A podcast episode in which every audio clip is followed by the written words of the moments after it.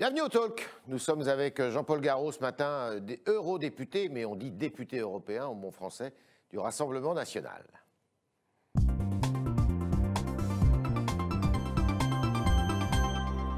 Paul Garot, bonjour. Bonjour, monsieur Tra. Alors, avant de parler euh, des affaires françaises, euh, discours sur le séparatisme, sur les séparatismes demain du président de la République, il y a cette crise sanitaire avec des interventions ce soir, notamment du ministre de la Santé. Est-ce que vous estimez que cette crise est bien gérée par le gouvernement français? Cette crise est majeure. C'est la première fois de, l'histoire de la France qu'on est face à une crise sanitaire de, te- de telle ampleur, je dirais. Euh, loin de moi l'idée d'accuser euh, facilement ou de faire une quelconque polémique par rapport à cela. Moi, ce qui me frappe, si vous voulez, d'abord, ce sont évidemment, au-delà de la crise sanitaire, du risque majeur que court la population, qu'il existe. Ouais. On voit les derniers chiffres. Je, je pense que même si on entend des discours qui sont très divers au niveau médical, il existe. Je- ce qui me frappe d'abord et avant tout, c'est que suite au premier choc que l'on a eu Ouais. euh, donc lors de la première vague, je vois qu'on n'est pas préparé à une éventuelle deuxième vague qui si elle ça? Qui est-ce qui vous permet? Ben, tout simplement, on sait, on sait ce qui s'est passé par, par rapport à l'imprévoyance et même, la- à mon avis, la mise en danger qu'il y a eu de la population par rapport au défaut d'anticipation qu'il y a eu de la part du gouvernement lors de la première vague. Et ça n'a pas été C'était au début de l'année. Et on, on se retrouve aujourd'hui dans une situation où on voit bien que la place de lit en réanimation euh, n'a pas changé. Ouais. Euh, on voit qu'il n'y a pas les personnels assez formés, je dirais, pour Ouais. cela, pour pouvoir euh, essuyer une nouvelle tempête si par malheur elle arrivait.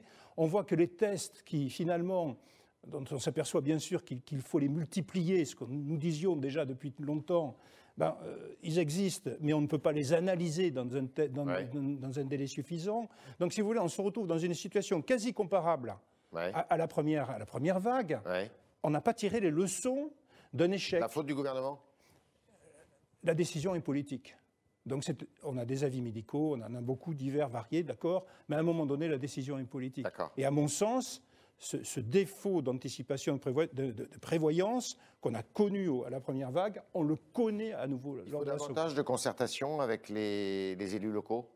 Il faut de la concertation, bien sûr, mais il faut aussi beaucoup de décisions, de la décision. D'accord. On ne peut pas s'abriter derrière des... Le gouvernement tâtonne trop? Ben, le gouvernement, si vous voulez, euh, il donne l'impression d'une incompétence. Le- D'ailleurs, ça, ça rajoute à l'anxiété de nos, de nos euh, concitoyens. C'est un phénomène majeur.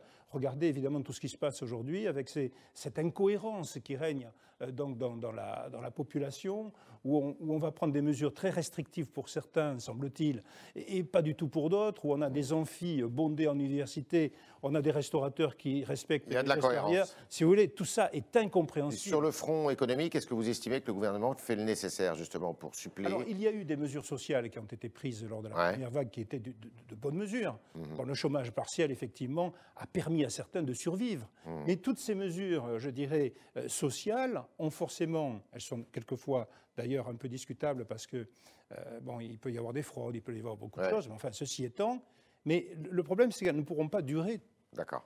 in vitam aeternam, pas du tout. hein. Donc, à un moment donné, il va falloir que l'économie change. Et c'est et c'est là, si vous voulez, qui- que le point est, est central. C'est-à-dire que la politique économique de la France doit changer.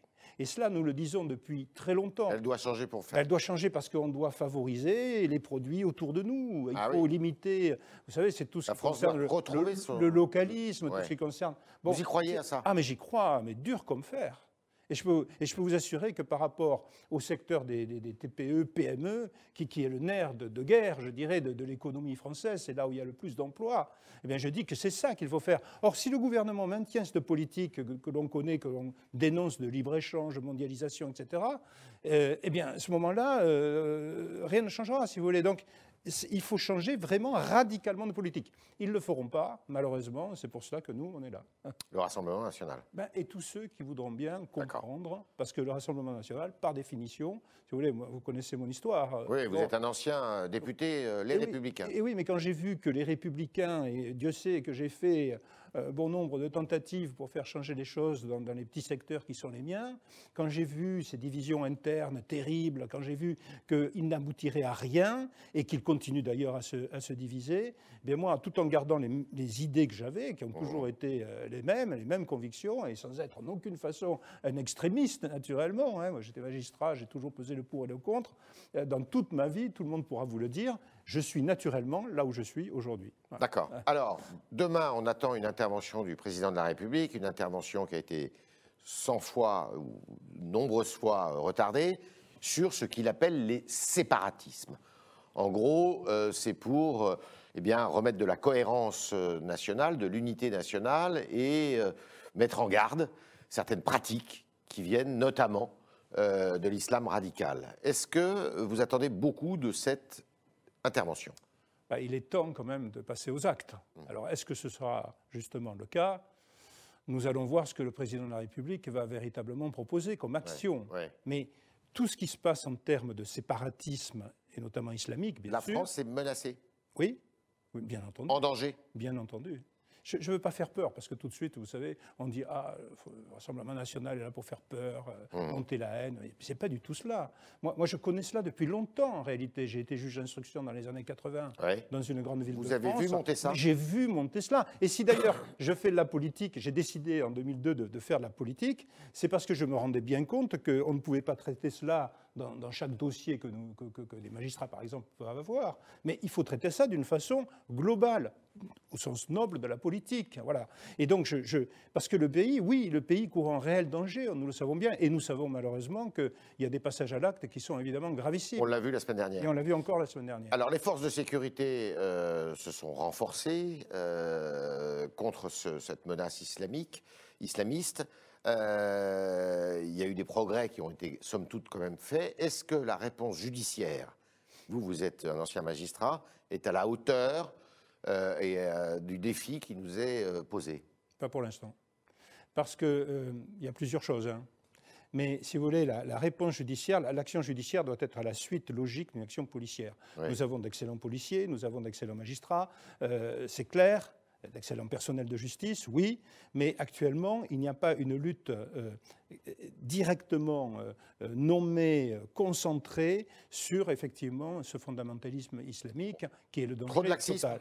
Donc pourquoi? Parce que euh, en réalité, ben, si vous voulez, d'abord l'ennemi entre guillemets n'a pas été clairement identifié pendant longtemps. Le discours public ne voulait pas en parler. Maintenant, on commence à en parler. Il y a eu beaucoup de, mots forts. On a déclaré la guerre euh, en 2015, etc. Mais cela n'a pas été suivi des faits.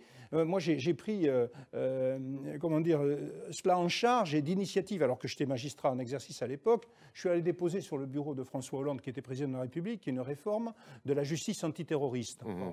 avec notamment la création du parquet national antiterroriste. J'ai fait d'initiative. J'ai dit il faut faire quelque chose, il faut changer cette justice. Bon, ça a fini par être fait, mais d'une façon totalement altérée et pas suffisante. Est-ce que ce sont nos lois qui ne sont pas suffisamment sévères ou est-ce que ce sont les magistrats qui ne sont pas assez euh, je dirais, réalistes Ce n'est pas une question de, personne ou de, corporation. Ce n'est pas du tout cela. Et en cela, d'ailleurs, euh, le ministre de la Justice, Dupont-Moretti, est complètement à l'envers de tout. Oui. Mais de tout. Et vous euh, Comprenez la réaction des magistrats Alors, les magistrats, euh, les magistrats appliquent des lois qu'ils sont faites, ils ont une, une, formation qui est, la leur. Il y a beaucoup de choses à revoir par rapport à cela. Parce que, si vous voulez, euh, l'idéologie même de, la fonction de, magistrat tend, tend d'après la formation qu'il y a eu, à aller vers, vers le cas individuel. Mmh vous voyez, dans le procès, pour être très simple, dans le procès, vous avez des avocats qui défendent des intérêts particuliers, et vous avez un procureur ou avocat général qui défend la société. Bon, qui est là pour la défense de la société. Malheureusement, il y a une évolution qui fait qu'on entend, qu'on écoute, que les juges écoutent de moins en moins le procureur, si vous voulez. Alors qu'on entend sans arrêt parler des droits de la défense. C'est l'ancien avocat général qui parle. Oui, bien sûr, aussi. Mais c'est la réalité, si vous voulez. Aux assises, quand on est face à des jurés, ben, je peux vous assurer qu'on entend l'avocat général. Et d'ailleurs, la justice aux assises n'est pas la même que la justice. Il, faut, il y a énormément de djihadistes qui sortent de prison actuellement, qui ont été mêlés à des affaires euh, d'attentats, euh, sans pour autant être les principaux auteurs. Euh, vous estimez que le suivi judiciaire fait défaut là? Mais c'est un scandale majeur. Le, le, le, gouvernement sait ce qui se passe et le gouvernement provoque cela. excusez-moi de, le dire, mais quand on fait revenir de Syrie un certain nombre de djihadistes français, euh, alors le nombre exact on ne le connaît pas, hein, mais euh, parce qu'évidemment on n'en parle pas. Quand on les fait revenir, que vous aviez un ministre de l'Intérieur de l'époque qui disait on va les judiciariser, mmh. ce qui ne veut absolument rien dire. Donc ces gens-là ont été remis en liberté tôt ou tard, mais très rapidement, puisqu'on n'a pas de moyens, je dirais, de les, de les condamner. À cela s'ajoutent des libérations effectivement de djihadistes, de personnes radicalisées qui sont en train de sortir. Bon, quand vous ajoutez tout cela, vous avez euh, sur le territoire national des gens qu'on a fait revenir, qui sont en lutte, euh, mais, mais euh, à mort contre notre société, qu'on fait revenir, que quelquefois on loge, on nourrit, et qu'on relâche dans la liberté, en liberté, qu'on remet en liberté. Alors, qu'est-ce qu'il faut faire? Ah ben, écoutez, il y a beaucoup de choses à faire. D'abord, il ne faut pas les faire revenir. Hein. Donc, non, mais il y a aussi le terrorisme endogène, comme on dit. Et le terrorisme endogène, euh, il faudrait étendre ce que j'avais créé en 2008. En 2008, j'ai fait euh, très rapidement, j'avais fait toute une mission pour le Premier ministre que j'avais voulu sur euh, la dangerosité. Et à partir d'une étude de dangerosité, on peut arriver à prendre des mesures alors que la peine est terminée, ça s'appelle des mesures de sûreté, alors que la peine est finie, hein, mais qui permettent de continuer à surveiller, même peut-être même d'enfermer des individus toujours réputés dangereux. C'est légal, ça? C'est constitutionnel? C'est 2008, loi de février 2008. Euh, Ceci existe sous certaines conditions pour des délinquants de droit commun, pour des criminels de droit commun. Il faut appliquer naturellement cela à des terroristes. islamistes un jour, islamistes toujours? Pardon? Islamistes un jour, islamistes toujours? Alors, il y a, vous savez, des stages de, radicalisation, des choses comme ça, mais c'est évidemment, c'est un échec total. Ça coûte très cher, à, bien sûr, aux contribuables, et c'est un échec total. Je ne veux pas dire qu'il peut y avoir des gens qui comprennent, ça dépend de leur degré euh, de radicalisme, bien entendu, mais il faut pour cela que la France affirme clairement les valeurs qui sont les siennes. Emmanuel Macron et la majorité présidentielle sont en échec sur ce front-là. Oui, et, et, non seulement ils sont en échec, mais pas que. Hein de nombreux gouvernements avant. Bien sûr, on n'a pas fait ce qu'il fallait depuis une bonne trentaine, quarantaine d'années. Moi, je, et là, là bon, alors, euh, je, je, pèse mes mots parce que c'est vrai que ça, ça, entraîne beaucoup de responsabilités. Mais si vous voulez, face à la montée de ce fanatisme, de, cette, de ce fondamentalisme euh, qui met en, péril les, les, bases même de notre démocratie, mais il n'y a pas que les juges qui sont responsables. Il n'y a pas que les politiques qui sont responsables. Je veux dire, le monde médiatique, tout le monde. Vous savez, moi, quand je disais ce que je dis aujourd'hui, quand je le disais il y a dix ans, on me taxait d'extrémiste, on, me, rangeait dans une petite case en disant ah, cet individu-là, euh, il n'est pas fréquentable. Alors le Rassemblement national euh, participera évidemment aux élections régionales qui ont lieu dans, quelques six mois maintenant, un peu moins même. Euh, vous serez candidat à ces régionales? Écoutez, moi je suis dans cette logique, voilà, la logique qui est la mienne. Je ne cherche pas à faire de carrière ou quoi que ce soit. J'ai eu une carrière dans la magistrature qui est arrivée bon, à un certain niveau.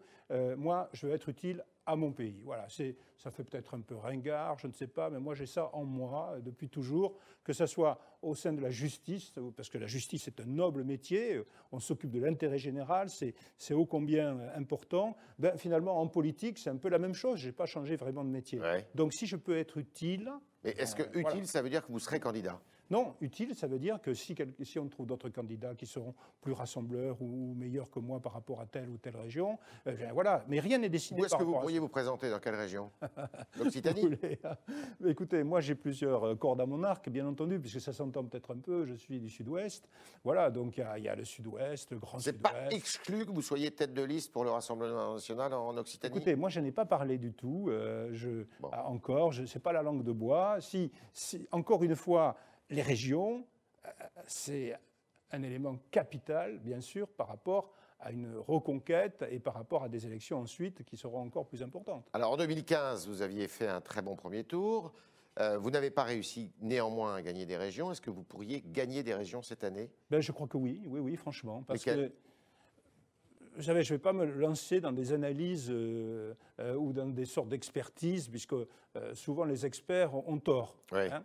Voilà, il y a un certain nombre de régions, vous le voyez, vous le savez de toute façon, qui, où il y a une montée, je dirais, d'un vote un peu souverainiste, disons les choses, où on, les gens veulent retrouver de, de, non seulement une certaine identité, mais en même temps. Mais le problème du Rassemblement national, c'est qu'il n'arrive pas à élargir justement à son électorat. écoutez, moi, je, je, ne le, je ne le vois pas sur le terrain. Je, vois quand même beaucoup de monde sur le terrain. Je suis euh, souvent présent, évidemment, dans de nombreuses réunions. Et je vois parmi les gens qui sont là des gens qui ne sont pas forcément politisés, qui ne sont pas forcément euh, au Rassemblement national. Je vois beaucoup d'anciens RPR. Oui, voilà, la, vers vous. la fibre. Ben oui, oui. Et tout le monde me dit, et ceux qui sont encore aux Républicains ou autres, avec qui j'entretiens toujours de très bonnes relations, et que j'ai de temps en temps au téléphone, me disent bah, Jean-Paul, tu as bien fait, au moins toi, tu es, droit dans tes bottes. Alors, un peu plus tard, il y aura l'élection présidentielle. C'est incontestable, incontesté. C'est Mme Le Pen, Marine, qui sera votre candidate?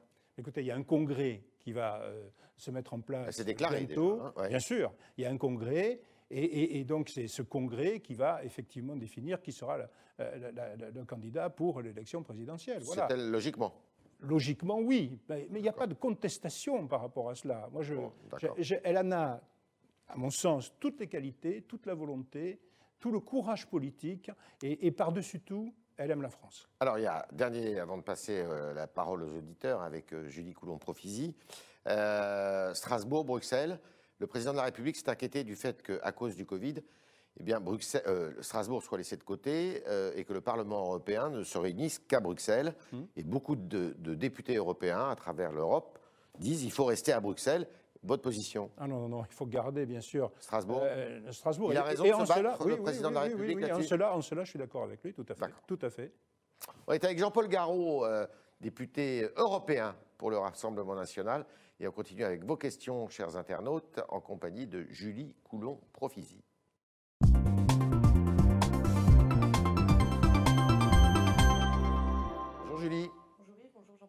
Alors une première question, donc à propos du conflit entre Éric Dupont-Moretti, donc le garde des Sceaux, et les magistrats, euh, Sandan euh, sur le Figaro.fr réagit et dit chaque jour qui passe démontre l'incompatibilité totale entre la fonction d'avocat et celle de garde des Sceaux.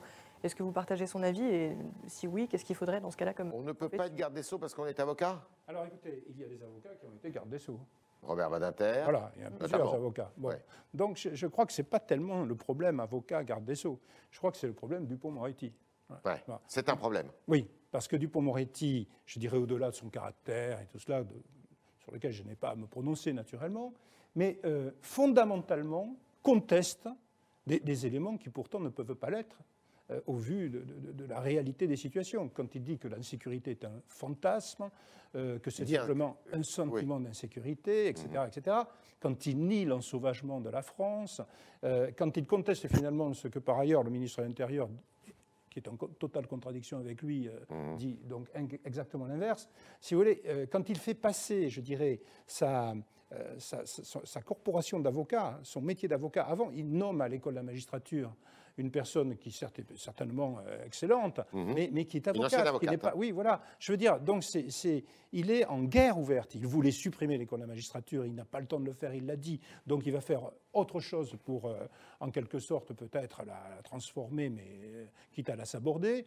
Donc on est sur une, personne qui, qui, veut le retour des djihadistes en France, enfin, qui, qui est favorable surtout à la, à la libération des gens, hein, euh, euh, qui, est en cela la suite logique de Taubira, euh, donc Belloubet, qui, ont, remis en liberté près de 15 000 personnes. Donc, si vous voulez, tout ceci ne peut, pas durer.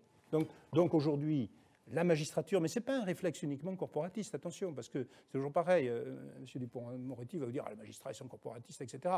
Non, mais on ne peut plus travailler avec le garde des Sceaux. Voilà. D'accord. Alors, euh, autre question, autre sujet, c'est le sujet des tests osseux qui, pour déterminer l'âge des mineurs isolés euh, qui arrivent en France, qui, émerge, qui réémergent en ce moment. Mmh. Euh, ces tests sont probablement perfectibles, mais ils doivent tout de même être obligatoires, selon Nathalie sur le Figaro.fr. Alors, est-ce que vous êtes d'accord avec ça? Est-ce qu'il faut prendre le risque, même s'ils ne sont pas? Oui, mais alors la France découvre, les, professionnels le savent depuis très longtemps, les mmh. politiques le savent depuis très longtemps, et la France découvre, à l'occasion de cette terrible affaire, cette histoire de mineurs isolés. Mais c'est, là aussi, c'est un scandale majeur on sait euh, parce que ça peut produire comme infraction, hein, Mhm. sont des gens ni régularisables ni expulsables, qui sont condamnés à rester sur le territoire français, euh, et cela coûte un. Qu'est-ce qu'on fait alors alors, co- comme il n'y a pas de frontières, Mhm. bon, que ce soit européenne ou française, c'est la réalité, Oui. bah, ils arrivent et ils arrivent dans un département. Et qu'est-ce qu'on fait d'eux? Le, le département, qui est en charge de l'aide sociale, et notamment à l'enfance, reçoit ces, ces personnes. Il y a une présomption de minorité, donc ils se disent mineurs, etc.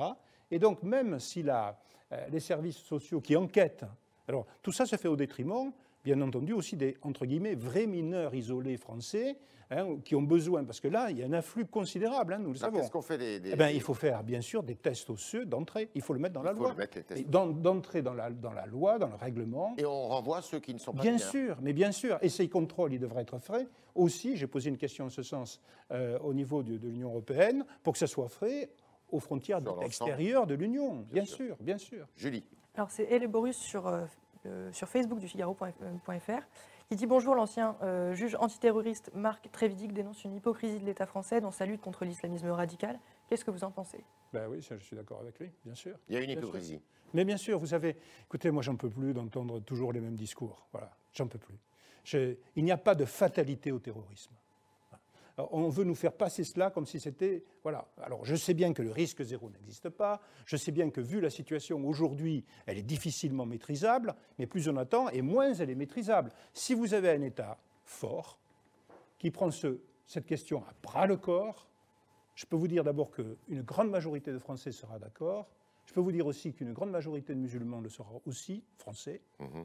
ceux qui sont français et musulmans.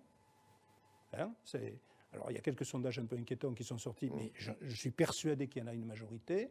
Voilà, mais, mais le gouvernement a toujours eu peur de prendre cette responsabilité. Voilà. Maintenant, tout cela, je l'espère, euh, du fond du cœur, on, est, on va passer à autre chose. Voilà. Dernière question, Julie. Alors dernière question, votre avis sur euh, une question de santé maintenant. Un forfait payant donc dès 2021 va être mis en place pour les passages aux urgences sans hospitalisation, donc ça va remplacer le ticket modérateur qui existe actuellement. C'est très sceptique qui trouve l'initiative excellente sur le Figaro.fr et WhatsApp dit enfin ça désengorgera les urgences. Est-ce que vous trouvez que c'est une bonne Alors tout, dé- tout dépend des coûts, hein, c'est toujours pareil. Mhm. Et tout dépend qui va, suppar- qui va supporter les coûts. Bon, parce que c'est encore toujours les mêmes qui vont supporter les coûts.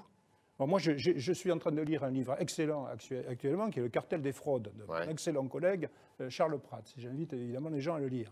Il y a des fraudes monumentales, sociales, qui se commettent en, en France, avec euh, des cartes d'identité euh, qui sont distribu- de- de- vitales, qui sont dis- distribuées, plus de 2 millions qui n'ont pas de, de réel titulaire, enfin, ce n'est pas le titulaire exact. Bon, il y a des fraudes massives. Euh, J'ai moi-même dénoncé cela au procureur national financier, qui a classé ma plainte. Pourtant, je suis président d'un donc, d'un syndicat de magistrats, l'association professionnelle des magistrats, je le suis toujours. Eh bien, tout ceci a été classé. Donc, avant d'aller faire payer toujours les mêmes, réduisons des fraudes massives qu'il y a dans notre pays et, et allons-y. Le parquet national financier, d'ailleurs, je vais relancer, je vous l'indique, je vais relancer cette plainte au vu justement des, des nouveaux éléments qui ont été apportés euh, par euh, notamment Charles Prats, qui sait de quoi il parle, et puis on, on a des rapports de la Cour des comptes derrière, hein, c'est pas, et des rapports parlementaires. Hein, c'est pas n'importe quoi, c'est pas une vue de l'esprit. Donc, euh, avant de faire payer nos braves concitoyens, il faut d'abord réduire toutes ces fraudes. La chasse aux, les enlever. Aux abus. Oui, bien sûr. Merci Jean-Paul Garot, merci d'avoir répondu à mes questions, merci d'avoir répondu aux internautes ce matin qui étaient euh, relayés, dont la voix a été relayée par euh, celle de Julie Coulon, Profisi. Merci Julie, et à demain si vous le voulez bien.